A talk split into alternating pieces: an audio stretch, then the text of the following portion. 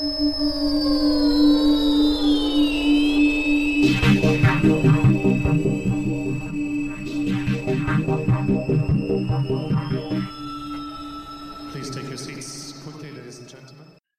las vivencias, vamos a decir, creo que cada uno tiene vivencias diferentes, pero creo que todos lo, vamos a decir, todos nosotros eh, lo vivimos de la misma manera. Copa Davis era especial. Eh, personalmente, para mí, sinceramente, a mí me sacaba mucho Copa Davis. Por ahí la presión que uno se pone ¿no? cuando juega, más que todo de local. Eh, entonces, era, era una, vamos a decir, Argentina tiene una constancia periodística de que la Copa Davis por ahí jugabas en septiembre y te empezaban a preguntar en, en Miami a ver qué pensabas de la Copa Davis. Entonces era imposible evitar lo que era una Copa Davis siete meses antes. Entonces creo que uno va pensando eso, se va poniendo sin, sin, tenerlo, pero bueno, a mí por lo menos me pasaba de, de, ir consumiendo energía desde siete meses, cinco meses anterior. Entonces, vamos a decir, cuando estabas ahí, imagínate que toda la semana pensando, no era que vos podías ir pensando cada un día, dos días el partido que te venía, sino era pensar casi dos semanas full en eso, para eso. Era, vamos a decir, era difícil, eh, pero no quiere decir que no era lindo. Eh, son dos cosas completamente diferentes. Eh, creo que por eso hubieras, lo hubiera vivido de otra manera, lo hubiera disfrutado todavía más. Creo que uno siempre quiere tener el diario el lunes, ¿no? Para disfrutarlo diferente. Creo que todas, hubiera hecho muchísimas cosas diferentes hoy como, como estoy. Pero bueno, era lo que me tocaba vivir. La verdad que a mí me sacaba mucho, mucha energía, me costaba mucho después volver al circuito. Creo que sentía después que terminaba, era un agotamiento muy grande.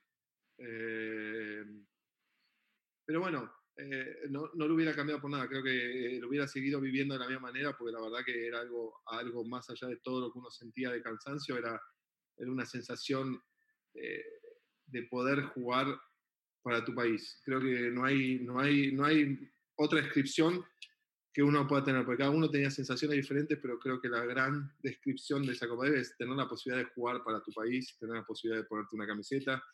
Creo que todos vivimos, más allá que algunos más, unos menos, el fútbol es una pasión y para mí jugar en la selección era una, una cosa ridícula. Unos tienen más pasión, menos pasión, pero creo que jugar en la selección, esa es la sensación de que todo el mundo puede entender lo que era una Copa Davis. Entonces nosotros la teníamos de esa manera. Eh, entonces creo que es, es, la descripción más, más sencilla y que todo el mundo puede llegar a entenderlo de su forma, de lo que era para nosotros poder jugar ahí.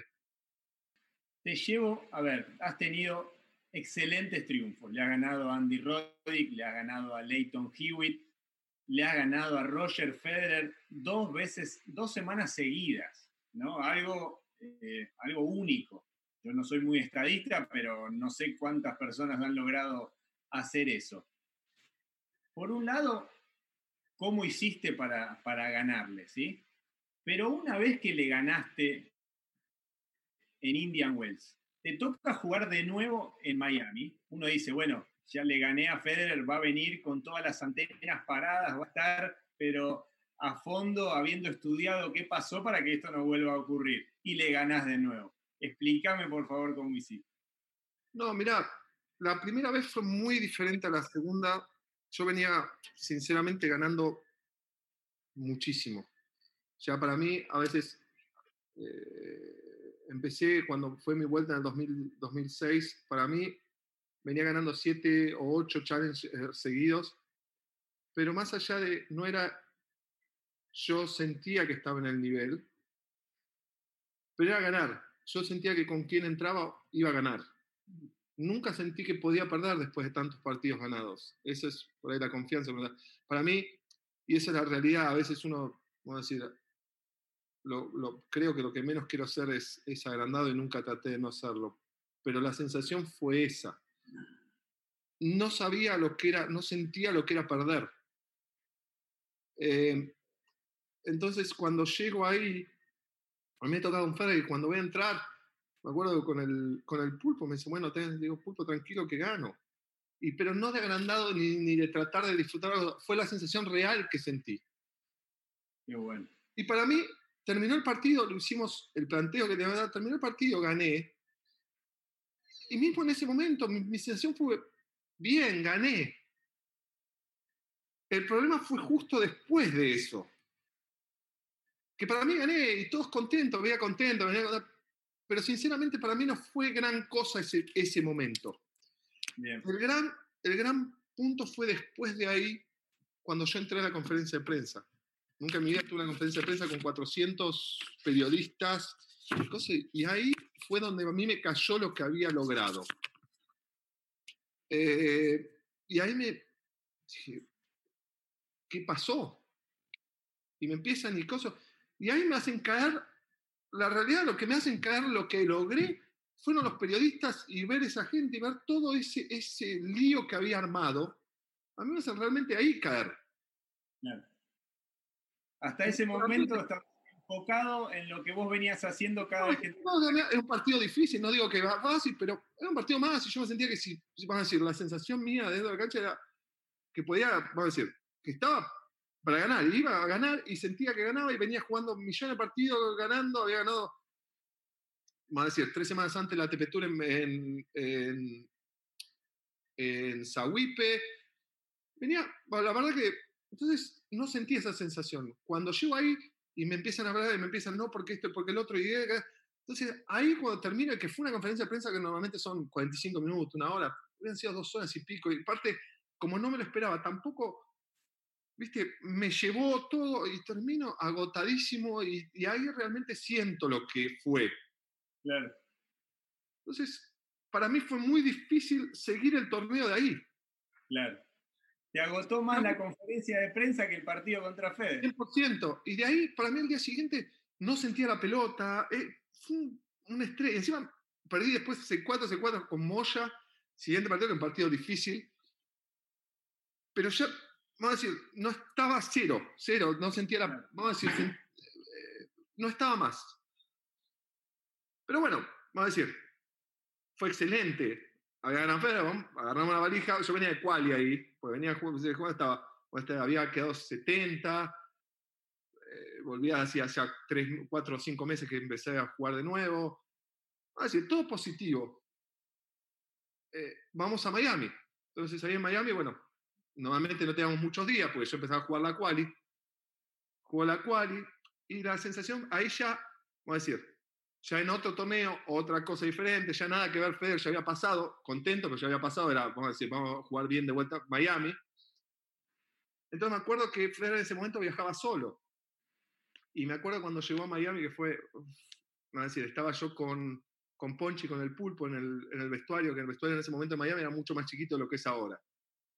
Eh, entonces cuando, cuando entra, me acuerdo que entra Federer y entra, voy a decir, preparador físico, entra, entra como con cuatro personas.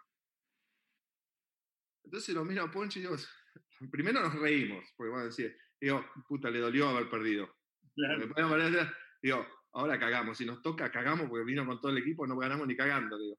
Entonces, esa fue, vamos a decir, hasta ese momento lo llevamos de esa manera. Entonces, paso el torneo, yo, vamos a decir, estaba jugando bien, nuevamente ya de vuelta en forma, y me toca, creo que fue en tercera vuelta, cuarta vuelta, no me acuerdo me, me toca de vuelta en Miami. Ahí sí fue completamente diferente a lo que fue Indian Wells.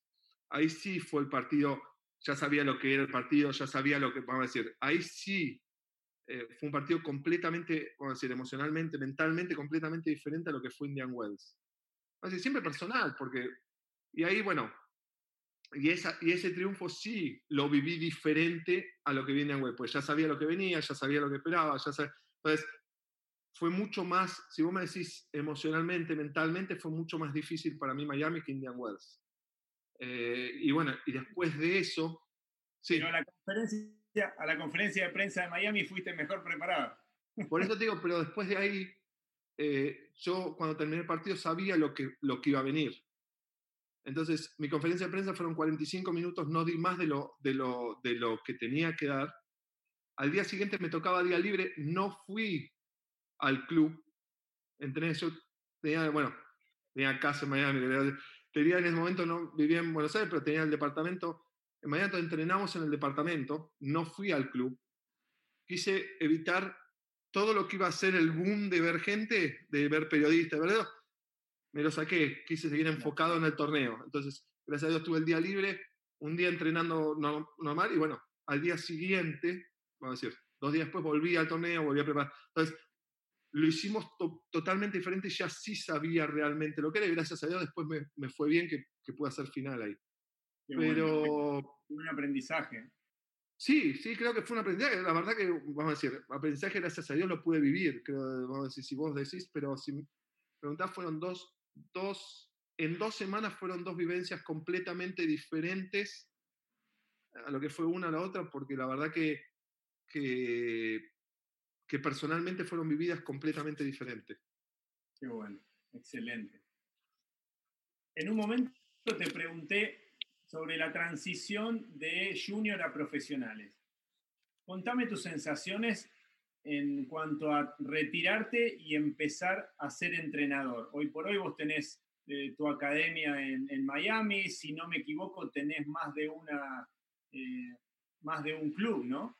Eh, sí. Pero contame un poquito cómo, cómo fue esa, esa transición y, qué, qué, filosofía tenés hoy vos desde el lado del coach. Mira, la verdad que en un momento cuando empecé un poquito antes de, la retirada por, decir, dos amigos de toda la vida, Gustavo Oribe y Martín García, que son mis socios en este proyecto, que empezó ya hace 10 años atrás. Em, fue, vamos a decir, mi idea, eh, siempre a mí me gustó la competición y mi idea era un poquito estar basado en eso, pero la realidad fue también el hecho de Martín fue vamos a decir, mi compañero desde el jugar juveniles en doble, ganar mi primer, vamos a decir, jugar mi primer future con él, o satélite con él, ganar mi primer challenger de doble con él, ganar mi primera ATP Tour de doble con él, muchas cosas vividas. Cuando él se retira, bueno, yo ya había decidido vivir acá en Estados Unidos, entonces dijimos, bueno, ¿por qué no armamos algo? Otra de las cosas que a mí me motivaba mucho era poder entender lo que era la universidad acá.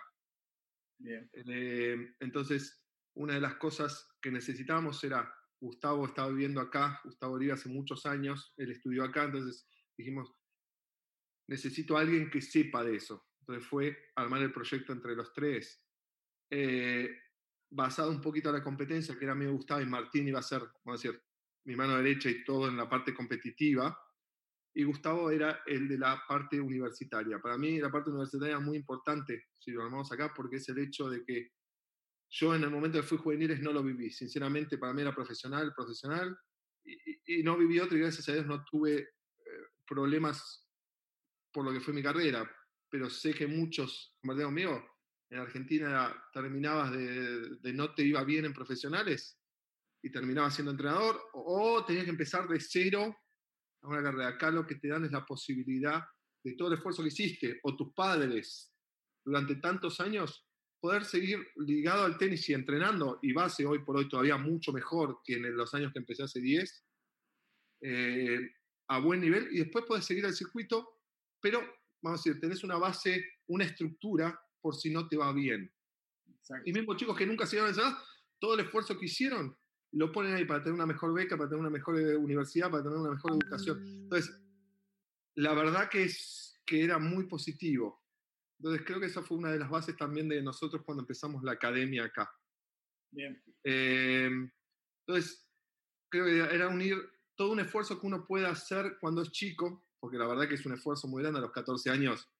Tenés que dejar 14, 15 años, 17, tenés que dejar muchísimas cosas de que es una vida normal.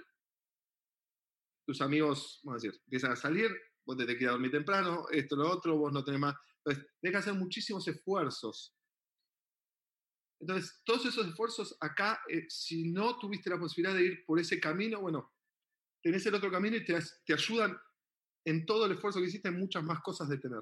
Entonces, eh, para mí era, era positivo porque, bueno, eh, ya estaba, vamos a decir, sabía dónde vivía esas cosas y quería dar esa posibilidad a chicos. Entonces, también por eso fue armado una, en el momento de academia ahí. vamos a decir, en estos 10 años toda esa estructura cambió, vamos a decir, mucho hoy por hoy nuestra parte competitiva tenemos un grupo más, mucho más chico de lo que fue hace 4 o 5 años atrás, tenemos un grupo más de, vamos a decir, de 10, 15 chicos, no más de esos, en el grupo competitivo. Después, creo que hoy por hoy la estructura de nuestra compañía es mucho más eh, after school, tener, eh, vamos a decir, todo lo que sea alrededor del tenis, grupo de adultos, de jóvenes, y bueno, y tenemos estructuras de ahora de armar, de, bueno, en cuatro clubes acá por Florida. Entonces armamos todo lo que sea estructura para miembros, estructura para socios. Entonces se abrió un poquito diferente a lo que fue la primera idea o los primeros 10, 9 años de lo que fue la academia. Creo que hoy estamos haciendo una transición a otro, a otro paso. Muy bien. Siempre el tenis social también es, es más que divertido, es más que entretenido, ¿no? los que juegan los amateurs tienen muchas de las mismas sensaciones que hemos tenido nosotros durante muchos años. Willy, eh, es un placer enorme después de tanto tiempo poder charlar un rato con vos, eh, que puedas compartir con, con todo todos los fans sudamericanos eh, parte de tu experiencia, porque obviamente quedan muchas cosas por, por contar, pero, pero desde ESPN, desde todo el equipo de producción, te agradecemos un montón.